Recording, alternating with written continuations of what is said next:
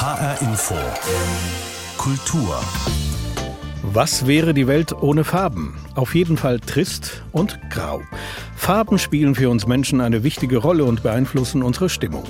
Auch die Brüder Grimm wussten von der Wirkung von Farben und haben bewusst bestimmte Farbkombinationen in ihren Märchen eingesetzt. Damit beschäftigt sich aktuell eine Ausstellung in der Grimmwelt Kassel. Die Brüder Grimm haben sich mit den beiden wichtigen Farbentheorien zu ihrer Zeit beschäftigt. Einmal mit Goethes Farbenlehre, die im Jahre 1810 erschienen ist und die die bis heute umfassendste Farbenlehre ist, die je geschrieben wurde. Also sie haben beispielsweise aus Goethes Farbenlehre die farbästhetischen Wirkungen exerpiert, das heißt also in Auszügen herausgeschrieben und sich dann auch sehr intensiv damit gedanklich beschäftigt. Das sagt Sabine Schimmer. Sie ist Kuratorin der Ausstellung Rotes Käppchen, blauer Bart in der Grimmwelt Kassel. Eines unserer Themen in dieser Ausgabe von HR Infokultur. Das Filmfestival X-Ground in Wiesbaden, die Ausstellung Kreative Allianz im Frankfurter Städel und das Konzert einer schottischen Band sind weitere Stationen in dieser Sendung. HR Infokultur, mein Name ist Pablo Diaz. Die Grimmwelt in Kassel präsentiert seit Mitte dieser Woche eine neue Sonderausstellung. Die Ausstellung trägt den Titel Rotes Käppchen, blauer Bart. Es geht um die Rolle von Farben in den Märchen der Brüder Grimm. Michael Cibilla informiert uns, auf was sich der Besucher der Ausstellung freuen kann. Es gibt Märchen, da springen die Farben geradezu ins Auge. Bei Schneeweißchen und Rosenrot beispielsweise oder beim Rotkäppchen. Auch bei Schneewittchen und den sieben Zwergen ist das so. Bald darauf bekam sie ein Töchterlein. Das war so weiß wie Schnee, so rot wie Blut und so schwarzhaarig wie Ebenholz und ward darum das Schneewittchen genannt. Farben und Märchen, das ist eine besondere Beziehung. Die Grimmwelt in Kassel spürt er jetzt mit ihrer neuen Ausstellung hinterher, sagt Peter Stohler, der Chef der Grimmwelt. Also wir haben die Ausstellung nach Farben gegliedert. Es ist eigentlich ein Buch der Farben in den Raum hineingebaut. Es gibt äh, Stelen, zu jeder Farbe. Zu bestaunen sind zahlreiche Illustrationen aus historischen und zeitgenössischen Märchenbüchern. Aber es geht hier nicht um den schönen Schein, nicht um das Versinken in fantastischen Welten, die manchmal überraschend bunt sein können. Es geht um die Bedeutung der Farben. Denn oft haben die eine symbolische Bedeutung. So kann schon die Farbe viel über eine Märchenfigur verraten, noch bevor die Erzählung richtig Fahrt aufgenommen hat. Aber Achtung, warnt Ausstellungskuratorin Sabine Schimmer. Nicht immer sind diese Zuordnungen Zuordnungen eindeutig. Blau ist eine ganz breit interpretierbare Farbe. Also blau ist das Unendliche, blau ist die Weite, die Ferne erzeugt Distanz. Blau ist aber auch die Farbe der Geister und Dämonen. Also denken Sie an die blaue Blume der Romantik, die so die Sehnsucht, das Streben nach dem Unendlichen symbolisiert. Der Blaubart wiederum hat eher etwas Dämonisches mit seiner unnatürlichen Bartfarbe. Er entpuppt sich ja dann im Märchen als Frauenmörder. In der Ausstellung Rotes Käppchen, blauer Bart wird deshalb darauf hingewiesen, dass Farben im Märchen nur im Zusammenhang interpretiert werden können. Man kann aber auch mit ihnen spielen und so traditionelle Sehgewohnheiten unterlaufen. Deshalb taucht neben dem klassischen Rotkäppchen in der Grimmwelt jetzt auch ein Grünkäppchen auf, mit verblüffender Wirkung, sagt Illustratorin Katrin Niklas. Sie hat viele Elemente der Ausstellung geschaffen. Eben diese Erwartungshaltung, die man mitbringt, ist da ganz spannend. Und dann gibt es halt einmal diesen Bruch. Und dadurch, dass es den Bruch gibt, tut sich, glaube ich, in der Erzählung, die man im Kopf hat, so eine neue Tür auf. Also dadurch öffnet sich die Geschichte, es entstehen andere Assoziationsketten und damit spielt man dann so ein bisschen. Also was kommt da dann für eine Figur raus durch das Outfit? Auch als die bekannten Märchensammlungen wie die der Brüder Grimm herauskamen, wurde experimentiert. Damals boomte gerade die Farbforschung. Deshalb gibt es in dieser Ausstellung auch die Möglichkeit, experimentell die Forschung des 19. Jahrhunderts rund um die Physik der Farben und des menschlichen Sehens nachzuerleben. Eins dieser Experimente ist, beim Blick durch ein Prisma schillert selbst die schwärzeste Hexe in allen Farben des Regenbogens. Michael Pschibila über die Ausstellung Rotes Käppchen, blauer Bart in der Grimmwelt in Kassel und was die Besucher dort erwartet. In den Märchen der Brüder Grimm wurden Farben ja ganz gezielt verwendet. Das hörten wir ja eben im Beitrag von Michael Pschibilla. Aber mit welchem Ziel und zu welchem Zweck? Und vor allem, welche Farben kommen in den Märchen der Grimms überhaupt vor? Diese Frage habe ich vor der Sendung an die Kuratorin der Ausstellung, Sabine Schimmer, gestellt. In den Märchen der Brüder Grimm treten besonders Schwarz und Weiß, Rot und Gold auf. Denn die Märchen lieben Extreme, lieben Kontraste und das zeigt sich auch in den Märchen der Brüder Grimm. Mhm. Und was symbolisieren diese Farben, die Sie eben erwähnt haben? Also Weiß symbolisiert Reinheit, Unschuld, etwas Herausgehobenes, zum Beispiel beim Schneeweißchen oder beim Schneewittchen. Das Schwarze steht für Faulheit, für Tod, für Vergängnis, beispielsweise die Pechmarie in Frau Holle. Mhm. Und gibt es auch Farben, die, sagen wir mal, nicht so oft verwendet werden oder nicht bewusst verwendet werden? Ja, also das Grün und das Blau kommen sehr selten bzw. kaum vor. Und das liegt wahrscheinlich daran, dass diese Farben in der Natur allgegenwärtig sind und deshalb nicht extra thematisiert werden müssen. Also äh, wenn wir uns den Himmel vorstellen, haben wir die Vorstellung eben, er ist blau. Was symbolisieren diese Farben in den Märchen der Brüder Grimm? Also zum Beispiel, für was steht das Rot in Rotkäppchen? Die Brüder Grimm verfolgten damit so eine gewisse Symbolik. Also wie gesagt, jede Farbe steht für etwas Bestimmtes. Also das Rot im Rotkäppchen steht natürlich für Vitalität, Jugend, Frische und aber auch für Eigensinn, denn wir alle wissen, das Rotkäppchen kam vom Wege ab, weil es sich den Weisungen der Mutter widersetzt hat und ist dann dem Wolf zum Opfer gefallen. Aber das würde ja beinhalten, dass die Brüder Grimm von der Wirkung der Farben wussten. Woher, woher hatten sie diese Information? Die Brüder Grimm haben sich mit den beiden wichtigen Farbentheorien zu ihrer Zeit beschäftigt. Einmal mit Goethes Farbenlehre, die im Jahre 1810 erschienen ist und die die bis heute umfassendste Farbenlehre ist, die je geschrieben wurde, und auch mit Runges Farbenkugel. Also sie haben beispielsweise aus Goethes Farbenlehre die farbästhetischen Wirkungen exerpiert, das heißt also in Auszügen herausgeschrieben und sich dann auch sehr intensiv damit gedanklich beschäftigt nicht. Das spricht ja dafür, dass die Brüder Grimm sehr akribisch, sehr wissenschaftlich gearbeitet haben. Ja, die Brüder Grimm waren ja Sprachwissenschaftler, sowieso auch Rechtswissenschaftler, Rechtsforscher, haben sich aber auch mit den sogenannten ja, Volkspoesien beschäftigt, wie Märchen und Sagen, die sie ursprünglich zu wissenschaftlichen Zwecken gesammelt hatten, die dann aber doch ein bisschen zu trocken geraten waren. Die Kinder- und Hausmärchen wurden ja mehrfach überarbeitet, um die dann immer kindgerechter zu gestalten. Ist dieser bewusste Einsatz von Farben auch in anderen Erzählkulturen üblich? Also ich habe sehr intensiv in unterschiedlichen kulturellen Quellen gesucht, hatte die große Hoffnung, indische Märchen, afrikanische Märchen und so weiter würden wunderschöne Farben beinhalten. Also die Märchensammlung natürlich aus Tausend und einer Nacht, auch aus mhm. dem Orient. Aber leider waren dort so gut wie keine Farben zu finden. Und das Ganze hat vielleicht damit zu tun, dass Märchen die Fantasie anregen sollen, dass der Leser sozusagen zum Illustrator seiner eigenen Geschichte werden soll in Gedanken. Wenn zu viel ausführlich beschrieben werden würde, würde das vielleicht die eigene Fantasie stören. Das ist so mein Ansatz. Wie zeigt die Grimmwelt über das, was wir eben die ganze Zeit gesprochen haben, in dieser Ausstellung Rotes Käppchen, Blauer Bart? Wie vermitteln Sie das? Also wir vermitteln diese ganze Idee mit den Farben im Märchen auf zwei Ebenen. Ich muss noch dazu sagen, es sind nicht nur die Brüder Grimmschen Märchen, die gezeigt werden, sondern auch Märchen von Andersen oder Adelbert von Chamissus Peter Schlemiel, der seinen Schatten an den Teufel verkauft.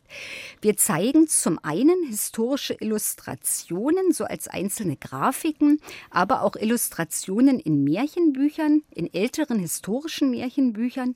Zum Zweiten sind auch zeitgenössische Illustrationen extra für die Grimmwelt angefertigt worden. Das ist die Ebene 1 zum kontemplativen Schauen. Und auf der Ebene 2 haben wir Versuche aus der Zeit des 19. Jahrhunderts, also aus der Zeit, als die Grimms ihre Märchen publiziert haben, in die Ausstellung gesetzt und sie so ein bisschen moderner interpretiert, diese Experimente. Experimente. Aber die Ausstellung zeigt nicht nur Exemplare, Sie machen auch Seminare. Ja, wir haben ein schönes Begleitprogramm. Also beispielsweise wird es am 21. eine Lesung zur Farbe Blau geben. Das hat meine Kollegin organisiert, da stecke ich jetzt nicht so drin. Oder es wird im nächsten Jahr eine Typberaterin zu uns kommen und die Damen und natürlich auch die Herren entsprechend ihrer Haarfarbe, ihres Tons und ihrer Hautfarbe beraten in Sachen Kleidung und Accessoires. Haben Sie sich für die Vorbereitung dieser Ausstellung, mussten Sie sich sehr mit der Farbenlehre beschäftigen?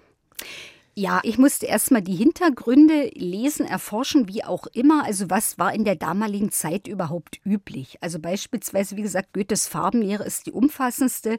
Goethe hat beispielsweise geschaut, wie das Auge eigenständig Farben erzeugen kann. Der hat sich auch mit Newtons Physik beschäftigt und der hat eine wunderbare Systematik zur Farbästhetik entworfen, also wie Farben überhaupt auf die Psyche des Menschen wirken. Runges Farbenkugel ist ebenso interessant. Also Runge hat seine Farbenkugel ganz besonders für die Maler entworfen, mhm. die immer nach den Gesetzen der Farbmischungen suchten, auch noch im 19. Jahrhundert. Und weiß man, warum sich Goethe mit den Farben beschäftigt hat?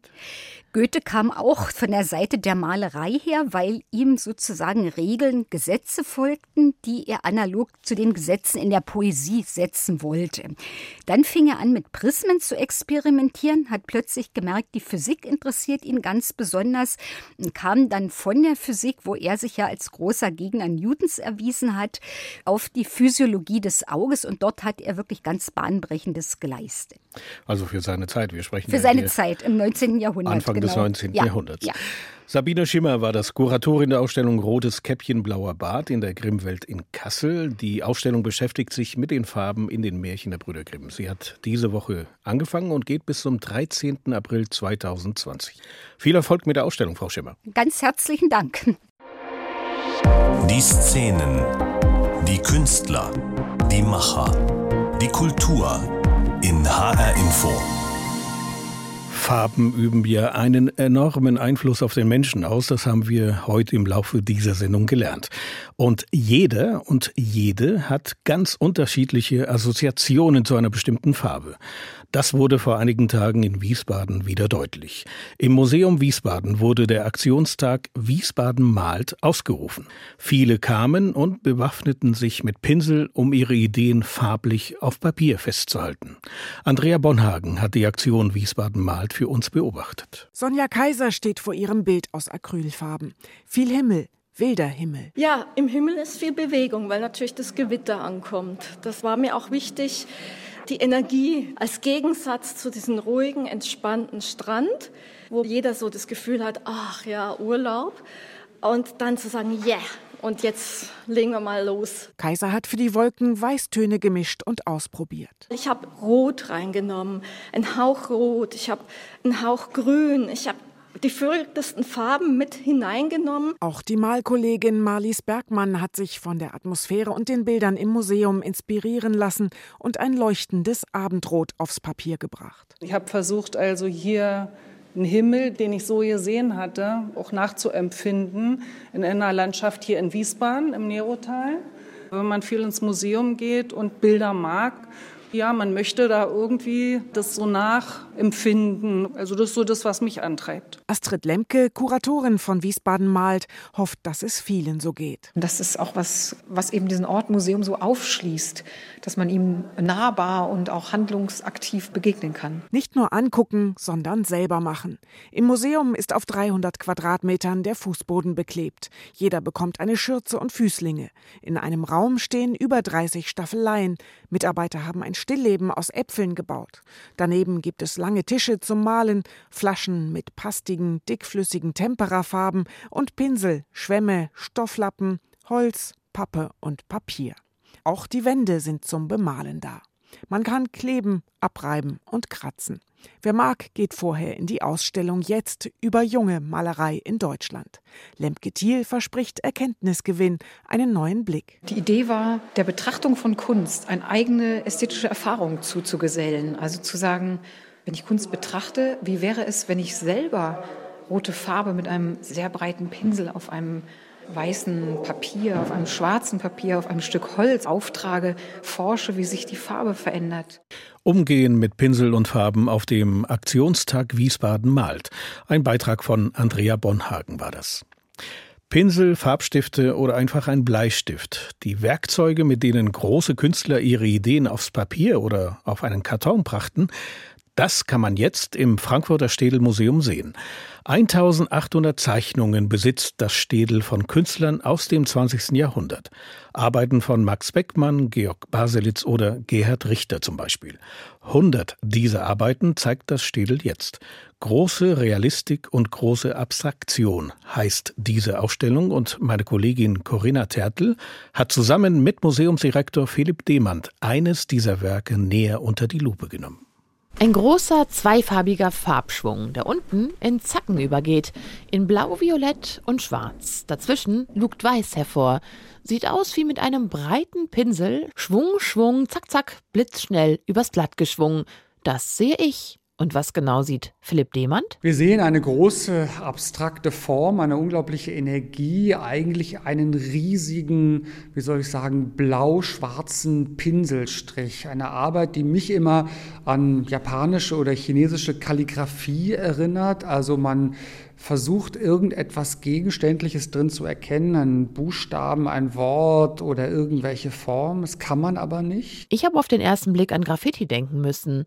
Der Städeldirektor geht ein Stück näher heran an den weißen Karton. Das Bild ist rund einen halben Meter hoch und breit. Unten die Signatur in der Bildmitte K.O. Götz, Karl Otto Götz. K.O. Götz ist für uns heute so ein bisschen der Gottvater der Nachkriegskunst, denn er war Professor in Düsseldorf über Jahrzehnte und war dort Lehrer von keinem Geringeren als Gerhard Richter, Gotthard Graupner, Sigmar Polke.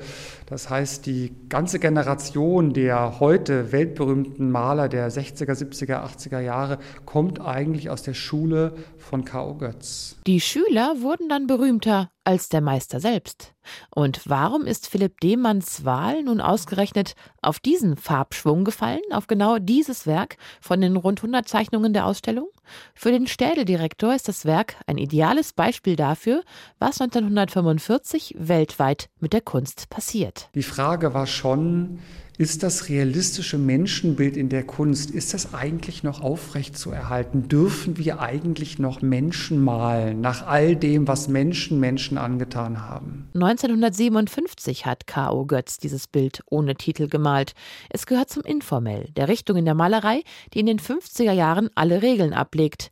Obwohl die Künstler des Informell eine akademische Ausbildung hatten und ihr Kunstwerk beherrschten. Man fängt eben plötzlich an, mit den Fingern zu malen, mit, äh, mit Rakeln zu malen. Man fängt eigentlich an, ganz viele Schritte wieder fast schon in die Kindheit zurückzugehen und einen ganz unmittelbaren Bezug auch zur Farbe, zum Material, zur Leinwand zu bekommen, um sich auch einfach zu befreien von der ganzen Last der Tradition. Dieses Bild ist mit einem Rakel gemacht einem Schaber mit einer Gummikante unten. Philipp Demand ahmt den Farbschwung mit der Hand nach. Man sieht, dass es ein Bild ist, das mit einer unglaublichen Geschwindigkeit gemacht worden ist. Das ist eine Technik, in der sie danach auch nicht mehr korrigieren können. Ist eben entstanden, als er für seinen Sohn Kleister angerührt hat und plötzlich diese Schlieren gesehen hat und dann gemerkt hat, was eben passiert, wenn man Farbe mit Kleister mischt und dann mit einem Rakel über diese Farbe drüber geht. Und es sollen spannende Momente gewesen sein, wenn Kau Götz vor seinen Werken stand, kurz pausierte und dann blitzschnell aus dem Handgelenk die Farbe verteilte. Die Werkschau Große Realistik und große Abstraktion im Frankfurter Städel mit Zeichnungen deutscher Künstler des 20. Jahrhunderts ist bis zum 16. Februar zu sehen. Ab diesen Freitag sind an die 200 Filme beim X-Ground Film Festival in Wiesbaden zu sehen. Filme, die selten den Weg auf die große Leinwand finden. Darunter Schräges, Skurriles, Innovatives, Nachdenkliches oder Dokumentarisches aus aller Welt. In diesem Jahr steht Brasilien im Fokus. Das Land präsentiert sich gleich mit mehreren Produktionen. Eine davon geht sogar für Brasilien ins Oscarrennen.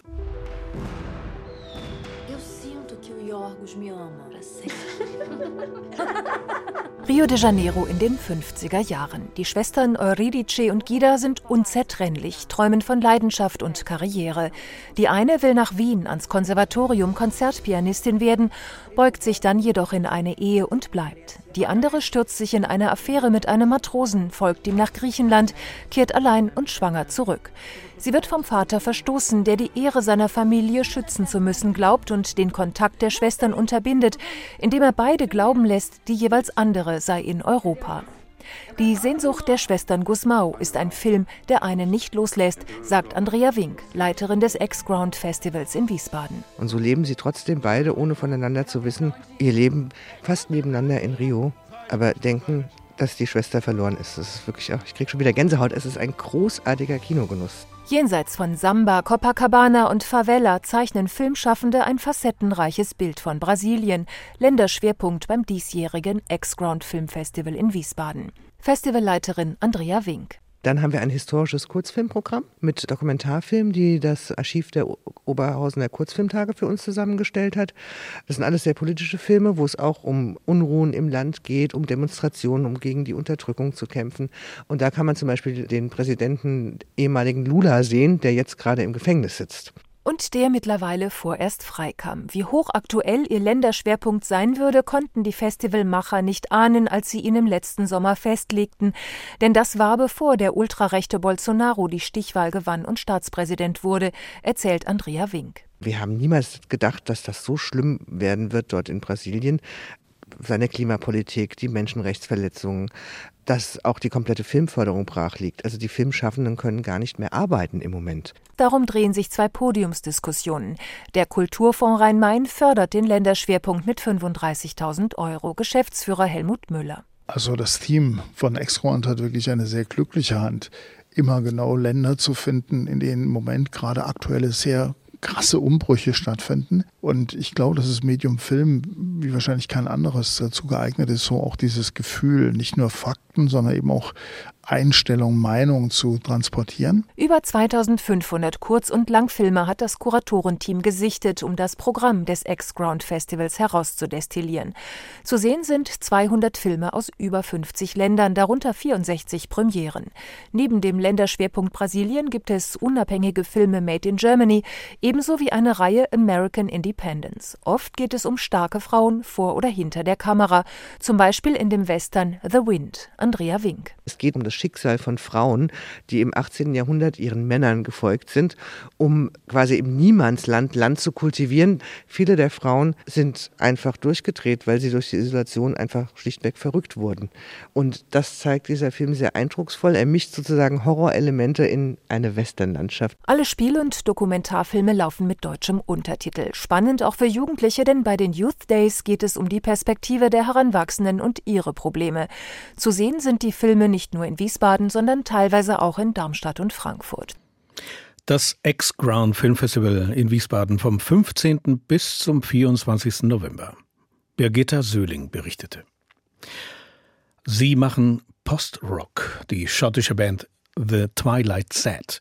Der Hanauer DJ und Musikproduzent Christian Rindermann alias C-Rock empfiehlt das Konzert dieser Schotten. Der Kulturtipp in HR Info Kultur. HR Info Kulturtipp.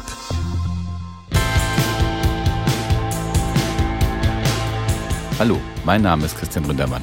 Der ein oder andere hat vielleicht schon mal von mir als DJ C-Rock gehört und hier vor allen Dingen dann als House- und Techno-DJ bzw. als Musikproduzent. Aber für meinen Kulturtipp habe ich genau diese Schubladen mal verlassen, zugemacht und mal den Blick über den musikalischen Tellerrand gewagt und mir The Twilight Sad ausgesucht. Eine Band aus Schottland, die am 17.11. im Frankfurter Zoom Club spielen wird, im ehemaligen Singkasten.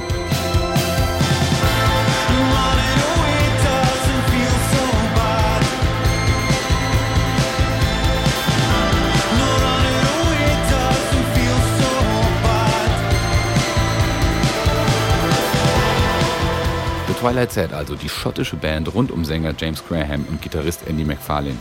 Sie führen so ein bisschen die Tradition äh, modern klingender Rockbands fort und stehen musikalisch für mich im selben Fach wie zum Beispiel Joy Division oder wer sie noch kennt, die Liverpooler Band Echo and the Bunnyman. Und äh, vom Stil und vom Sound her wird das gerne mal als Post-Punk bezeichnet. Das ist etwas irreführend, hat nämlich mit Punk eigentlich wenig zu tun und bezeichnet wirklich nur noch die zeitliche Zuordnung. Es ist halt die Musik, die nach dem Ende der Punk-Ära entstanden ist.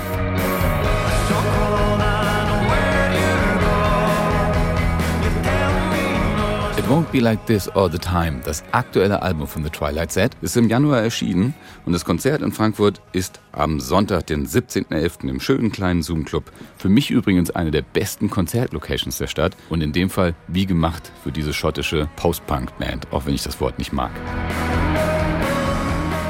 Der DJ und Musikproduzent Christian Rindermann alias C-Rock empfiehlt das Konzert der schottischen Band The Twilight Z.